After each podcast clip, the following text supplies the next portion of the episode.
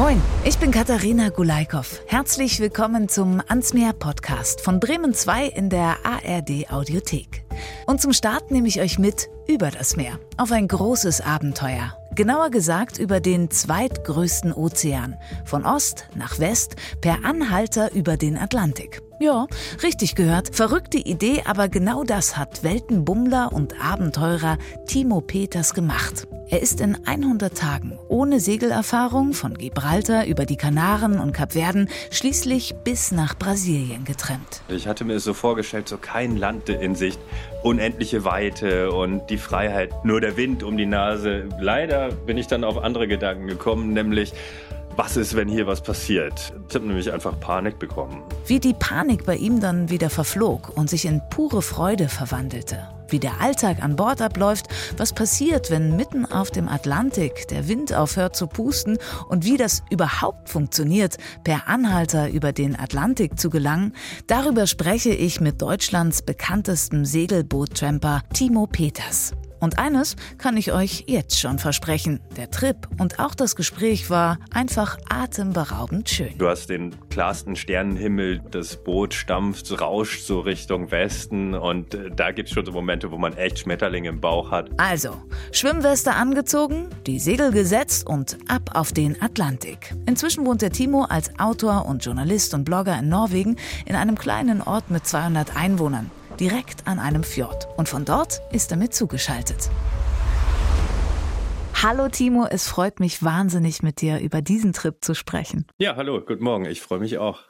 Die erste Frage, die ich natürlich stellen muss, wie kommt man denn bitte auf diese wahnsinnig verrückte Idee, einmal um die halbe Welt zu trampen per Schiff? ja, es ist so, dass ich schon immer Tramper war, aber so ein konventioneller Tramper, sprich auf äh, Landstraßen und auf Autobahnen mit Autos. Und da bin ich irgendwann mal in Portugal unterwegs gewesen, per Anhalter auch. Und da habe ich einen Kapitän kennengelernt, einen Typen, der mit seinem Segelboot da vor Ort war. Und der hat mir dann in der Kneipe mehr oder weniger angeboten, dass ich ja bei ihm mitfahren könnte ein Stückchen. Und das hat mir dann super gefallen und da war dann auch so ein Feuer in mir entflammt, dass ich dachte, ey, wenn man per Segelboot trampen kann, dann kann man ja auch rüber zu den Amerikas. Und dann hatte ich es mir in den Kopf gesetzt und dann musste das auch einfach passieren. Ich musste es auf jeden Fall ausprobieren, ob es möglich ist. Das Verrückte ist ja, obwohl du geborener Ostfriese bist, also hier oben von der Küste kommst, hast du gar keine große Segelexpertise gehabt, oder? War das damals, als du dieses erste Treppen hattest, so deine erste Begegnung mit diesem Segelsport? Ja, das war also die allererste Begegnung mit dem Segelsport. Ja, vorher war ich einmal auf Klassenfahrt auf dem Eiselmeer in Holland, aber auf so einem großen Segelboot, also ganz wenig Erfahrung, so gut wie gar keine Erfahrung. Das Gute liegt manchmal so nah, ne? Also ich weiß auch nicht, warum ich das vorher. Ich war vorher Surfer, Windsurfer, das ist ja so ein bisschen ähnlich, aber auf dem Segelboot, auf die Idee war ich auch einfach noch gar nicht gekommen. Dafür musste ich dann irgendwie nach Portugal reisen, um das herauszufinden. Segeln, Trampen oder wie du es nennst, Couch Sailing. Wie verbreitet ist denn diese Art des Reisens? Ich habe da vorher noch nicht so wahnsinnig viel drüber gehört. Nee, mich hat das dann auch gewundert. Also anfangs, als ich da diese Idee, als die sich äh, entwickelt hatte, da hatte ich davon auch noch nie so richtig gehört, außer von diesem einen Kapitän und habe dann auch gesucht und im Internet hat man aber auch nicht viel gefunden, mal so versteckte Hinweise auf den Tremper. Aber als ich dann unterwegs war, da war das dann so in den großen Häfen wie im Gibraltar und Las Palmas auch auf Gran Canaria, da waren da erstaunlich viele andere Tremper. Also da war das richtig so eine kleine ja, wie nenne ich es? Ist das eine Community? Man ist ja gleichzeitig auch, man unterstützt sich zwar, man ist aber auch irgendwo Konkurrent, weil es gibt ja nun mal eine begrenzte Anzahl an Plätzen auf Segelbooten. Aber da ist das ganz erstaunlich. Auf Gran Canaria war das so, dass an den Docks quasi oder an den Anlegern, da liefen immer wieder Leute vorbei, denen man schon so ein bisschen ansah, ach, das ist auch ein Tramper. Und die haben dann auch gefragt, hey, habt ihr noch einen Platz frei? Wie sieht's bei euch aus? Kennst du jemanden, der rüber will? Und also da war ich auch ganz erstaunt, dass es doch ja, zur richtigen Jahreszeit auf jeden Fall in diesen Häfen mehrere Dutzend Leute gibt, die dasselbe probiert haben, die ich dann auch teilweise wieder getroffen habe. Das war dann ganz schön, wenn man sich schon in Gibraltar getroffen hat und äh, ein bisschen gesprochen hat und dann plötzlich trifft man sich wieder auf Kap Verde und weiß, ja, okay, er hat es auch geschafft, das ist doch cool.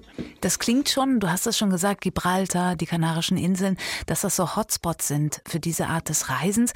Deine Route von Gibraltar über die Kanarischen Inseln, diverse Stationen zu den Kapverden über den Atlantik nach Brasilien. Warum ist es genau diese Strecke für dich geworden?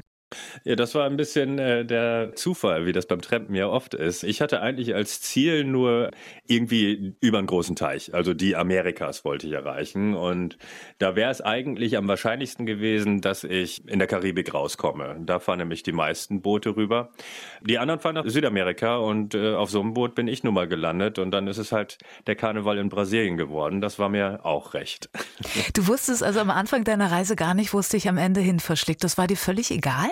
Das war mir ziemlich egal. Es ging mir in dem Projekt schon ein bisschen darum, einfach zu schauen, klappt das, dass ich hier über den Ozean segle ohne eigenes Segelboot. Und am Ende hatte ich mir überlegt, ja, ob es denn äh, Trinidad wird oder eben Brasilien. Hauptsache Amerika, ja, so war es ein bisschen. Jetzt hast du schon so ein bisschen erzählt, man braucht so ein bisschen Ellenbogen, ihr seid Konkurrenten, aber trotzdem ja irgendwie auch so eine Community.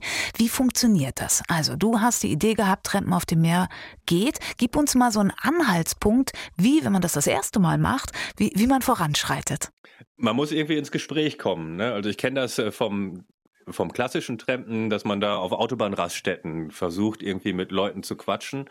Und die Raststätten der Meere sind nun mal die Häfen. Also da muss man hin. Man muss in die Häfen und da gibt's dann in den großen Häfen sogar eine Art von Infrastruktur für Tramper. Sprich, es gibt schwarze Bretter bei den Hafenmeistern, wo dann auch CL aushängen. Und ich habe mir dann auch so ein CL gemacht. Crew Available for Transatlantic Crossing. Und da habe ich dann so ein Bild von mir aufgedruckt und meine Telefonnummer. So ein bisschen wie man das aus Großstädten kennt vom WG-Markt, der ja an Ampeln stattfindet oft. Und da sind auch so CL zum Abreißen mit Telefonnummern. Dazu gibt's natürlich auch noch die Online-Variante. Sprich, ich habe dann auch Spam, habe ich das immer genannt, so diverse Foren für Segler, wo ich wusste, da treffen sich Atlantiküberquerer.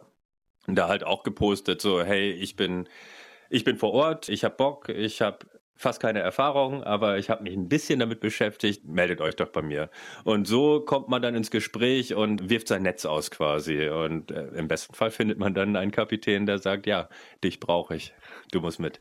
Das ist ja jetzt nicht das klassische Bewerbungsgespräch für einen super Mitsegler, wenn du sagst, hey, ich habe eigentlich gar keine Ahnung davon, ich bin ein nettes Kerlchen, nimm mich doch mit. Mit was konntest du denn überzeugen? Ja, ich glaube, dadurch, dass ich äh, zumindest schon mal zur richtigen Zeit am richtigen Ort war, habe ich so ein bisschen gezeigt, dass ich zumindest nicht komplett blauäugig bin. Der Rest ist dann so viel, geht auf persönlicher Ebene, wie das eben auch bei WG-Castings läuft. Also eher WG-Casting als Bewerbungsgespräch, weil das Wichtigste ist natürlich ganz ab von allem Fachlichen.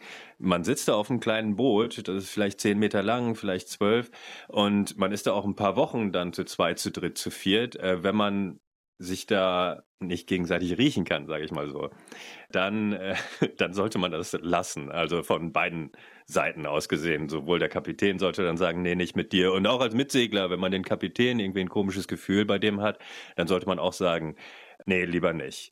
Das Gute ist, auf dem Segelboot äh, fallen halt mehr Arbeiten an als nur das Segeln. Und das ist was, womit ich überzeugen konnte. Ich habe zum Beispiel selbstbewusst gesagt, ich könne kochen. Und das ist aber nicht so. Doch, ich kann einigermaßen kochen, ja. Also, aber ich bin jetzt kein großer Koch. Es gab einen italienischen Koch, der, der war natürlich nach einem Tag weg. Der hat gesagt, ja, ich arbeite als Chef in einem italienischen Restaurant und äh, solche Leute werden dann super gerne mitgenommen, weil Verpflegung eben auf so einer Reise nicht ganz so trivial ist, weil man muss ja alles einpacken. Es gibt keinen Supermarkt, da, wo man mal rechts ranfahren könnte und nochmal ein bisschen Salz oder ein Gewürz kaufen könnte.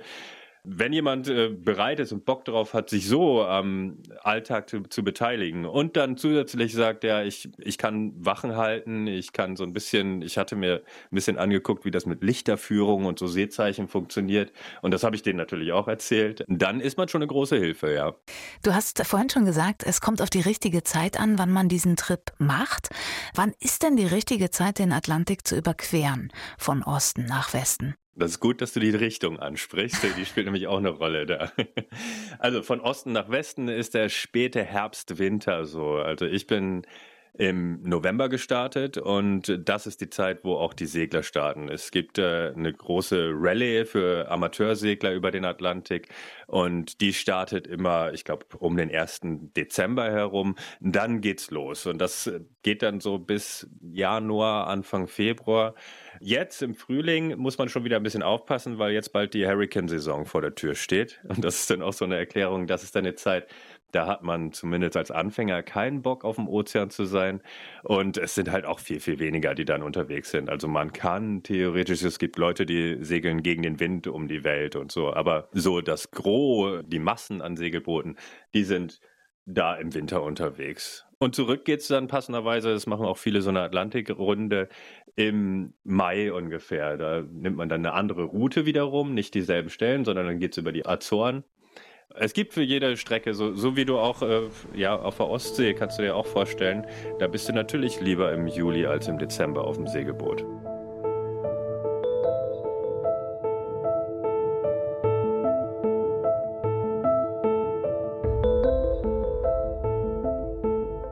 Jetzt gucken wir uns deine Reise mal an. Du hast irgendwann entschieden, okay, ich will das machen, ich probiere das einfach, ich tremp mal so los. Wir haben drei Kategorien in unserem Podcast und eine davon ist die Packliste. Du kannst dir, mhm. also muss uns nicht alles sagen, aber drei Dinge, die man unbedingt für so einen Trip dabei haben soll. Welche wären das? Also, ich fange mal ganz vorne an. Eine Reisetasche oder ein Seesack.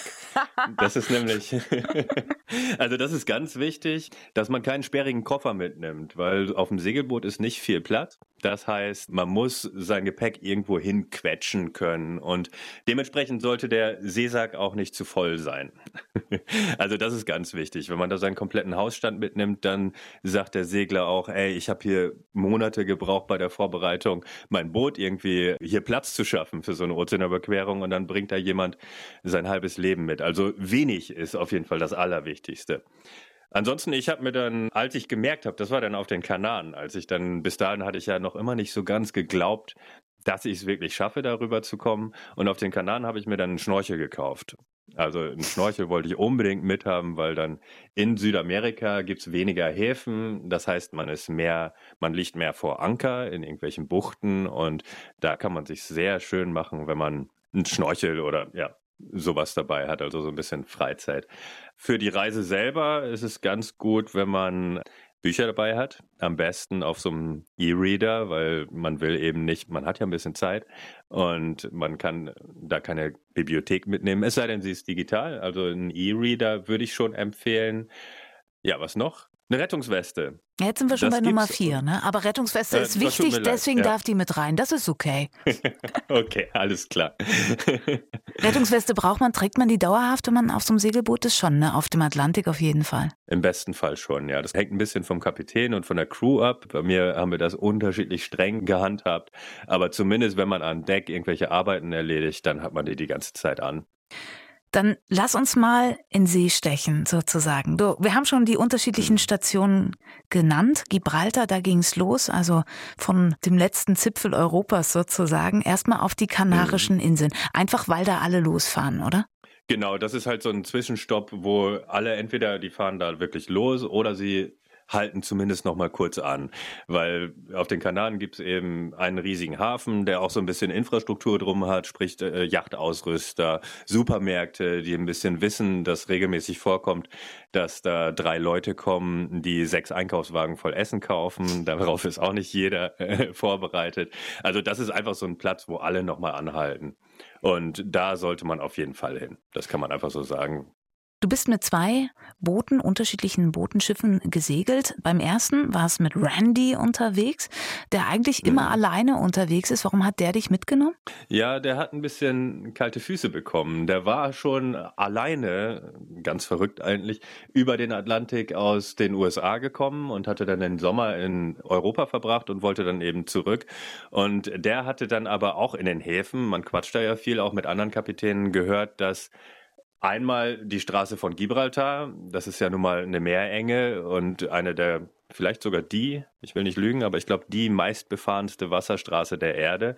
Sprich, da ist mega viel Verkehr. Und mega viel Verkehr heißt immer, man muss guten Ausguck halten, weil man eben nicht mit irgendjemandem kollidieren will. Noch schlimmer als dort ist es dann entlang der marokkanischen Küste, wo man am Anfang unterwegs ist, weil da gibt es so schlecht ausgerüstete marokkanische Fischerboote.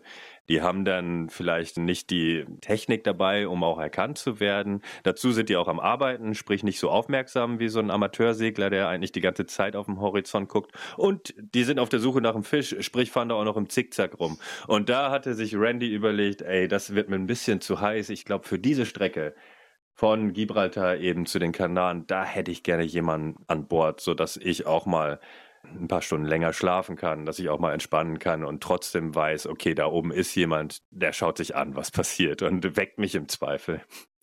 Und mit ihnen geht's dann bis auf die Kanaren. Da hast du dann weitergesucht, das nächste Schiff, das dich mitnimmt. Und das, das beschreibst du sehr schön in deinem Couchsailing-Buch, ist gar nicht so einfach gewesen, weil du hast schon gesagt, unwahrscheinlich viele wollen irgendwo mittrampen, man muss sich bewerben, man findet dann irgendwann den richtigen Part, wo man mit reinpasst und so. Wie lange hat's bei dir gedauert, bis du dann das Schiff deiner Wahl gefunden hast? Muss ich kurz überlegen, na, bis ich es letztendlich gefunden hatte, waren das so gute zwei Wochen, zweieinhalb Wochen, in denen ich glücklicherweise bei Randy noch an Bord wohnen durfte und dementsprechend so einen kleinen Vorsprung den anderen Trampern gegenüber hatte. Ich war nämlich schon im Hafen, der ja auch so ein bisschen zugangsbeschränkt ist. Und außerdem hatte ich meinen Bürgen dabei und den besten Bürgen, den man sich vorstellen kann, nämlich einen Kapitän mit eigenem Boot, der sagen konnte, ja, nee, der Typ, der Timo, der ist mit mir hierher gesegelt für sieben Tage und er hat sich benommen, er hat mich nicht ausgeraubt und er war eine Hilfe an Bord. Also das war ganz gut.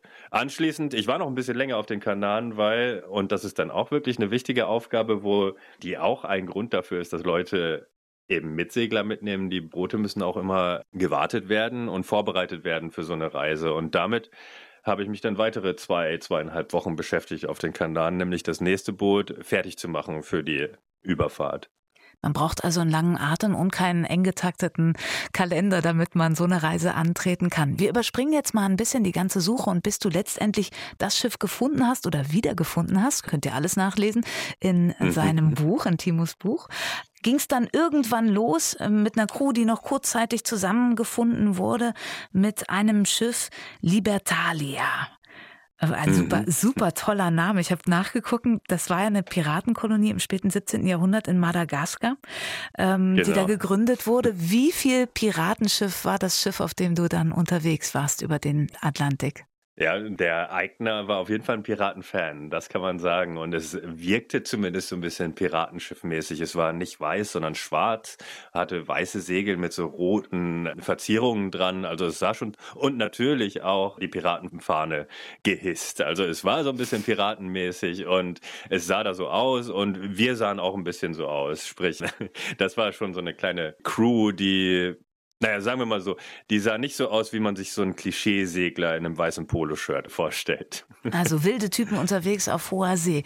Insgesamt bist du 3300 Seemeilen, also etwa 5300 Kilometer über den Ozean unterwegs gewesen.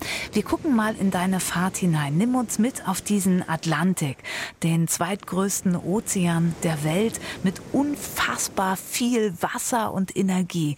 Was war dein, dein erster Eindruck, als ihr dann kein Land mehr in Sicht hattet?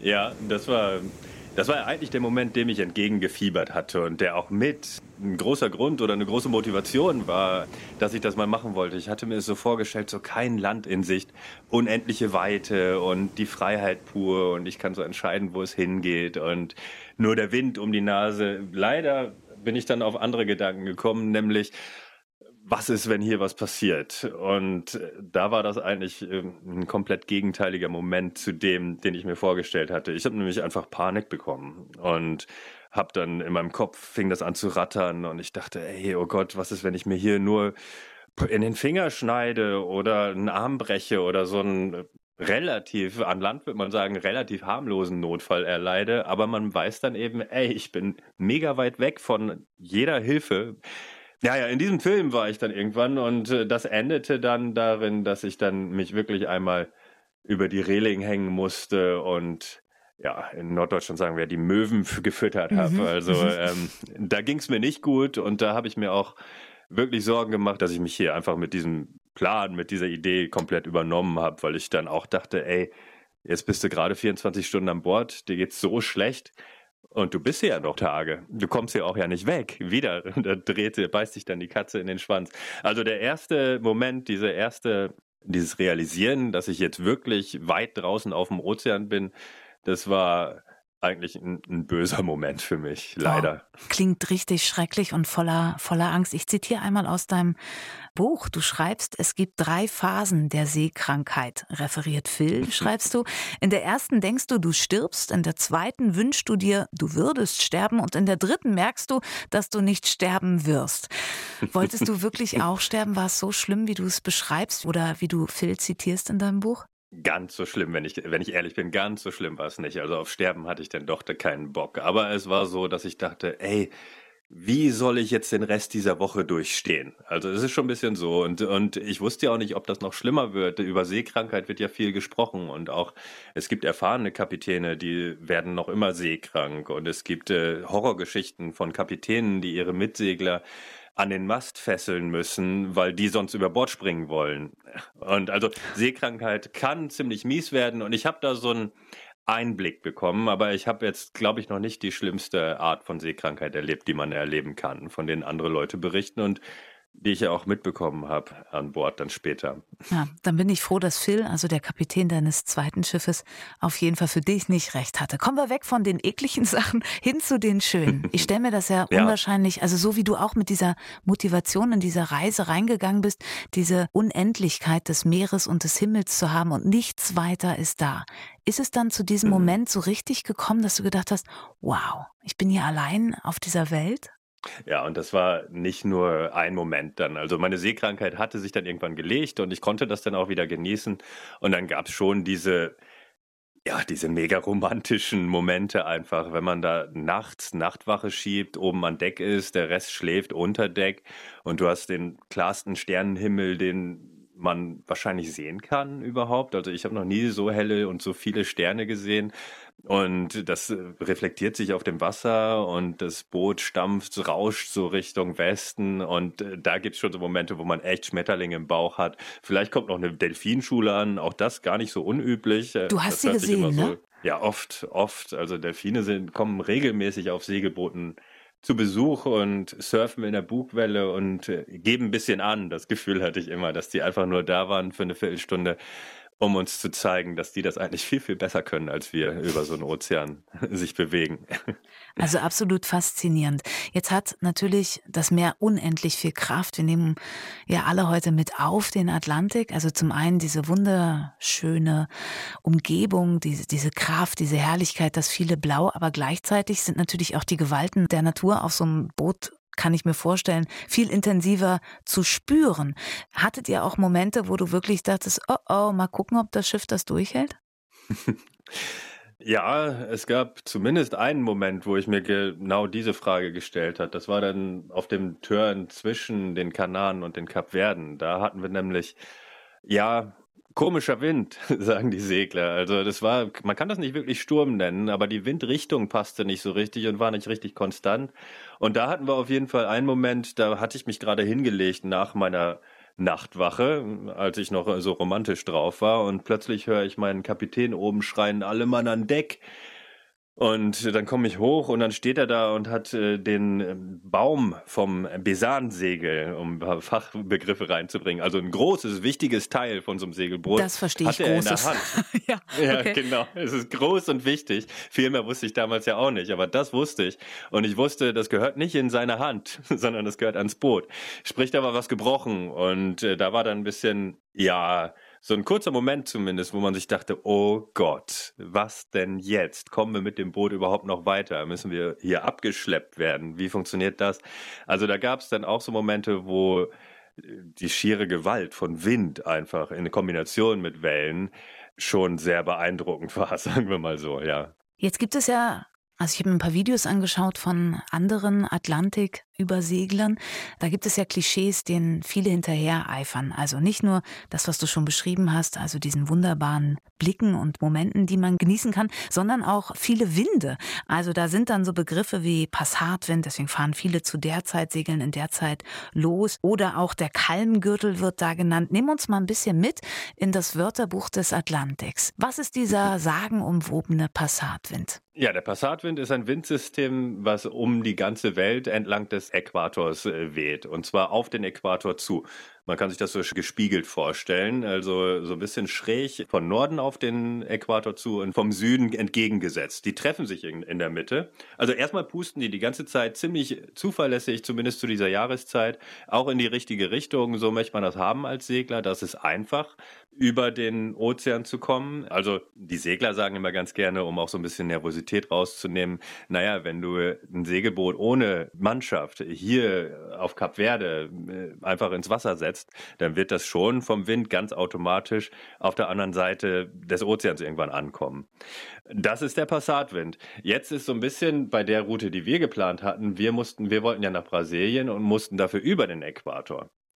Und da kann man sich schon vorstellen, wenn da so zwei Windsysteme aufeinander zublasen, mhm. Da muss irgendwas in der Mitte sein. Und das ist auf dem Atlantik ein Kalmgürtel. Kalme, das sind windstille Flauten eigentlich.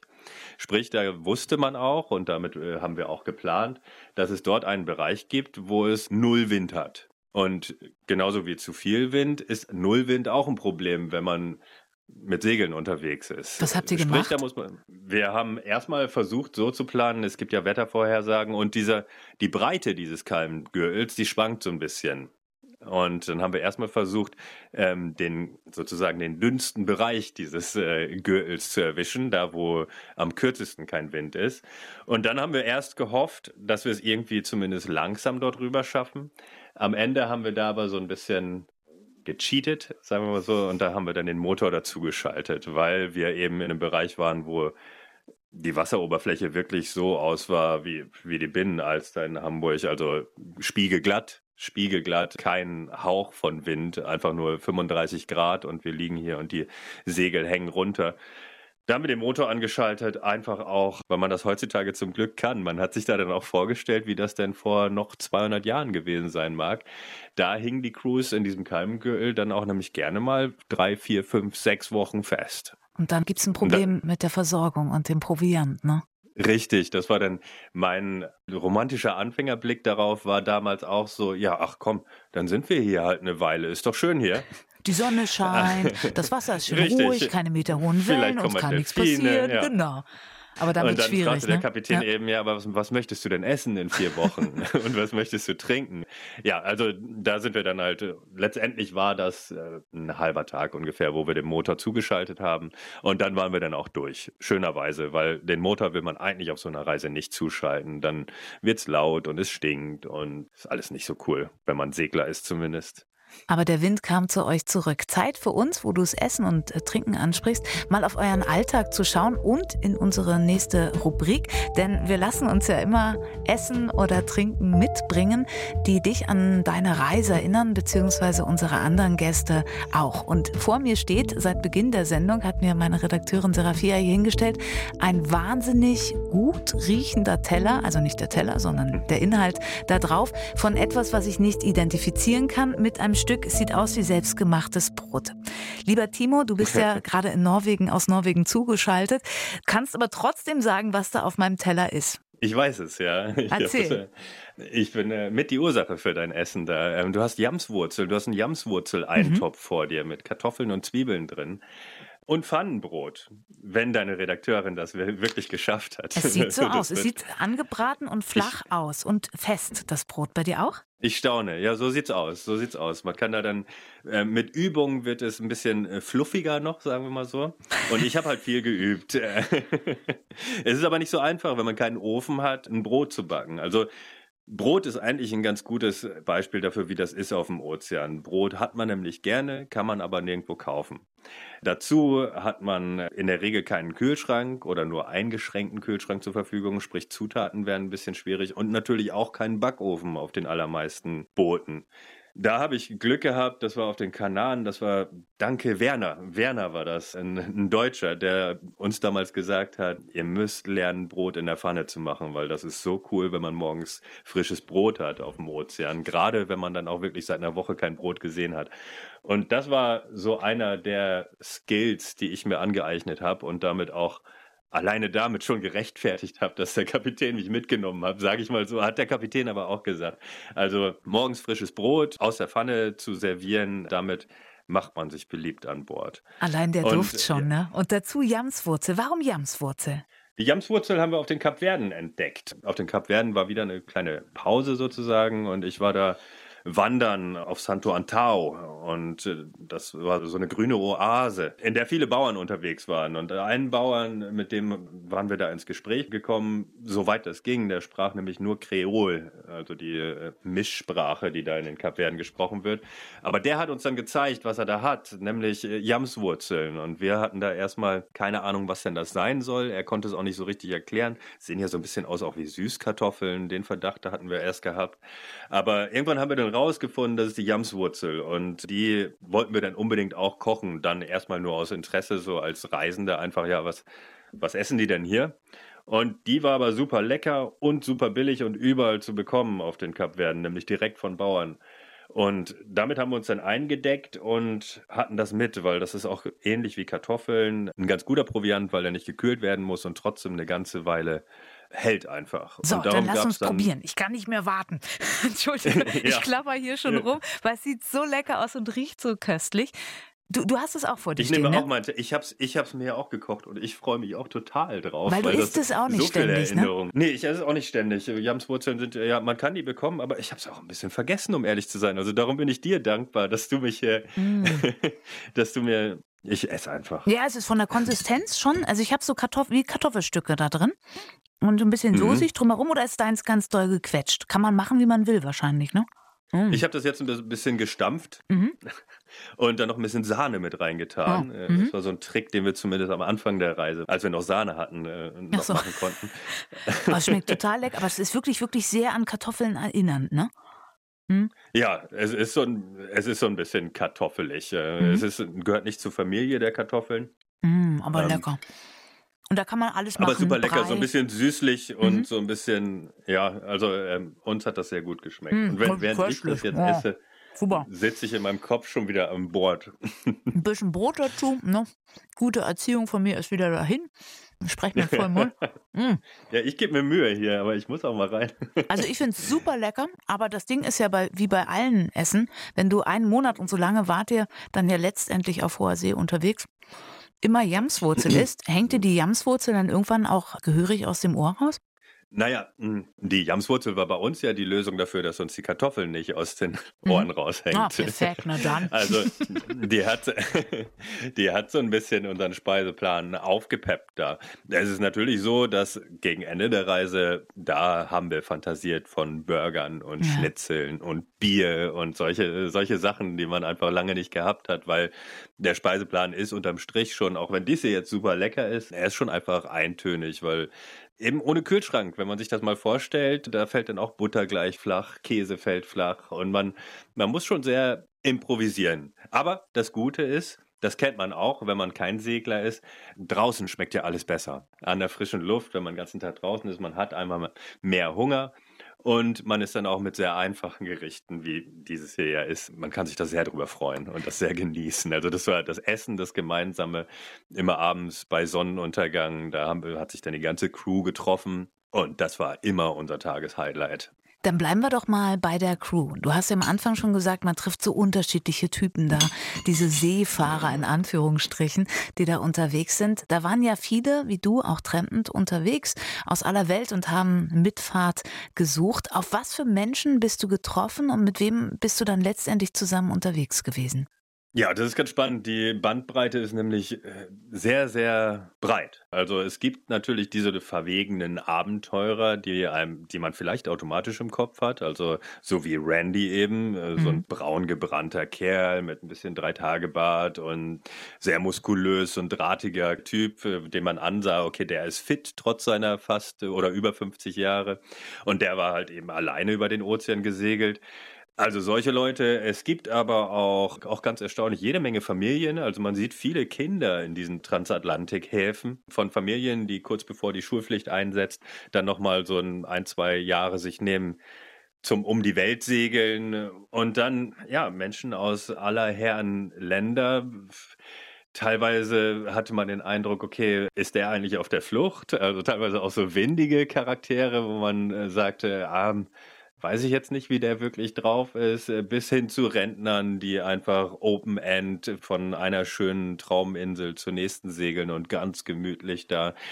Ein französisches Paar hatten wir, mit denen wir, neben denen haben wir auf Kap Verde gelegen, da haben sehr gut gegessen, in Weißwein, ein Aperitif noch und so sehr gemütliches Rentnerleben eigentlich auf einer Weltumsegelung gelebt. Und es ist sehr, sehr bunt. Es ist ein ganz, ganz bunter Haufen, der sich aber automatisch anfreundet, weil man ja auch immer dieselben Häfen mehr oder weniger anläuft und automatisch das Gesprächsthema hat. Also wenn man keins hat, äh, gibt es immer zwei, über die man auf jeden Fall reden kann mit Segeln. Einmal natürlich das Wetter und die klassische Frage, ähm, und was reparierst du gerade? Ah, okay. Ich hätte gedacht, wo kommst du her, wo willst du hin? Das ist ja auch so ein typisches, wenn man unterwegs ist. Aber klar, an so einem Schiff ist natürlich immer was zu tun. Ich will einmal mit dir an Deck gehen.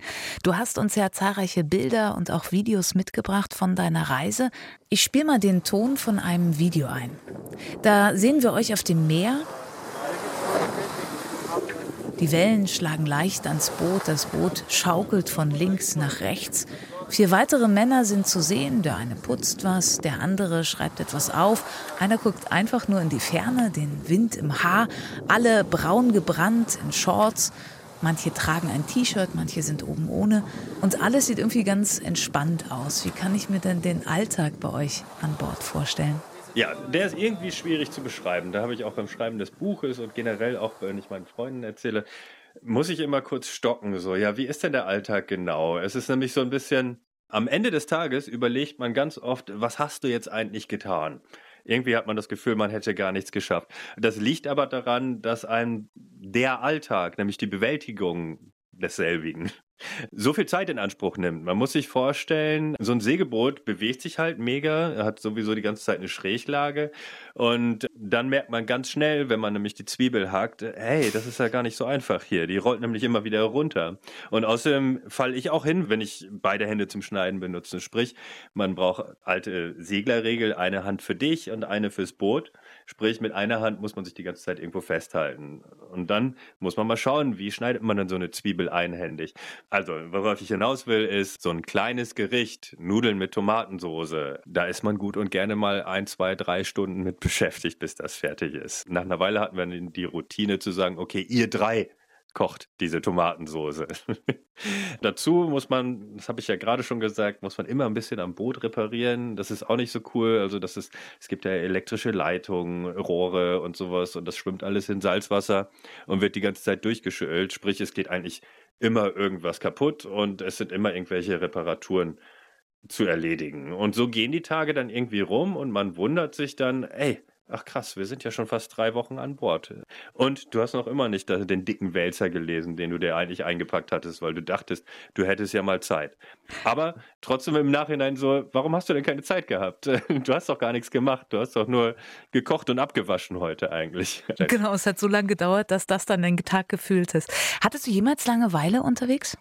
Nee, eigentlich nie. Das hat mich auch sehr gewundert. Also man hat immer irgendwas zu tun. Das kann man sagen. Dazu kommt dann auch, Seeluft macht nicht nur hungrig, sondern auch müde. Und man hat auch so einen komischen Schlafrhythmus so ein bisschen, je nachdem, wie die Wachschichten eben in der Crew eingeteilt sind. Also auf dem zweiten Boot war es so, das kann man, das vielleicht am anschaulichsten, da war ich immer vier Stunden auf Wache und danach konnte ich acht Stunden, hatte ich frei konnte ich schlafen oder eben kochen oder sowas. Und dann, wenn man sich das aber ausrechnet, dann läuft das nicht auf 24 Stunden hinaus, sondern die Tage verschieben sich so ein bisschen. Sprich, man hat, ne, also man hat einfach einen ganz unregelmäßigen Schlaf, der auch unterschiedlich gut ist auf See. Und viele von diesen freien Stunden, wenn der Abwasch dann erledigt war, hat man auch dafür genutzt, sich einfach nochmal in die Koje zu hauen, damit man eben anschließend, wenn man wieder Verantwortung trägt als Wachhabender, dass man dann auch fit ist und nicht dann einschläft. Lass uns noch mal auf den Atlantik schauen. So eine intensive Beziehung zu einem Gewässer zu haben, wenn man so lange da drauf war, hat es irgendwas zu deiner, also zu deiner Beziehung zum Atlantik geändert? Siehst du jetzt anders auf dem Ozean, wenn du an Land stehst? Ja, also es war ja eins meiner Ziele oder einer meiner Ideen. Äh, so ein Ozean ist ja so ein weißer Fleck eigentlich oder blauer Fleck vielleicht auf der Landkarte, den man irgendwie bei Google Maps immer ganz schnell überscrollt, um weiterzukommen.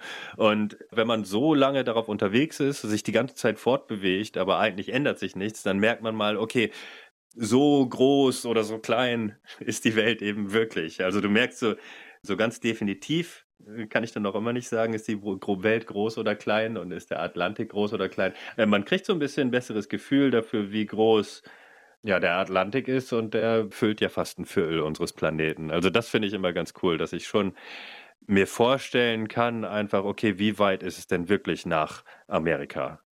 Was hat denn dieser Ausflug, diese Reise mit dir gemacht? Hm, der hat mir vor allen Dingen Lust gemacht, das nochmal zu machen. es ist schon so ein bisschen so was äh, Magisches, was schwer zu beschreiben ist. Man fühlt sich ja auch so, als hätte man, ich weiß, das klingt so äh, großkotzig, aber ich habe ja, ich hoffe, du verstehst mich richtig, ich habe ja den Ozean auch bezwungen, ich habe ja gewonnen, ich bin ja rübergekommen. Ja. Und das ist was, was ich jetzt irgendwo weiß, ich komme darüber und das alleine führt schon irgendwie dazu, dass ich noch immer davon träume, irgendwann mal auf meinem eigenen Boot mit Segler einzusammeln und von Insel zu Insel zu fahren. Also das würde ich schon gerne mal machen. Also mich hat heiß gemacht auf jeden Fall, auf Segeln, auf und noch heißer auf die Welt, als ich, als ich sowieso schon war. Oh, der Mann, den das Meer gepackt hat und der ein Stück größer geworden ist, als er ihn bezwungen hat, den Atlantik. Timo, bevor ich dich in die große, weite Welt entlasse, gibt es noch eine Kategorie, auf die ich kurz eingehen möchte. Von jeder Reise bringt man sich ja irgendwas immer mit.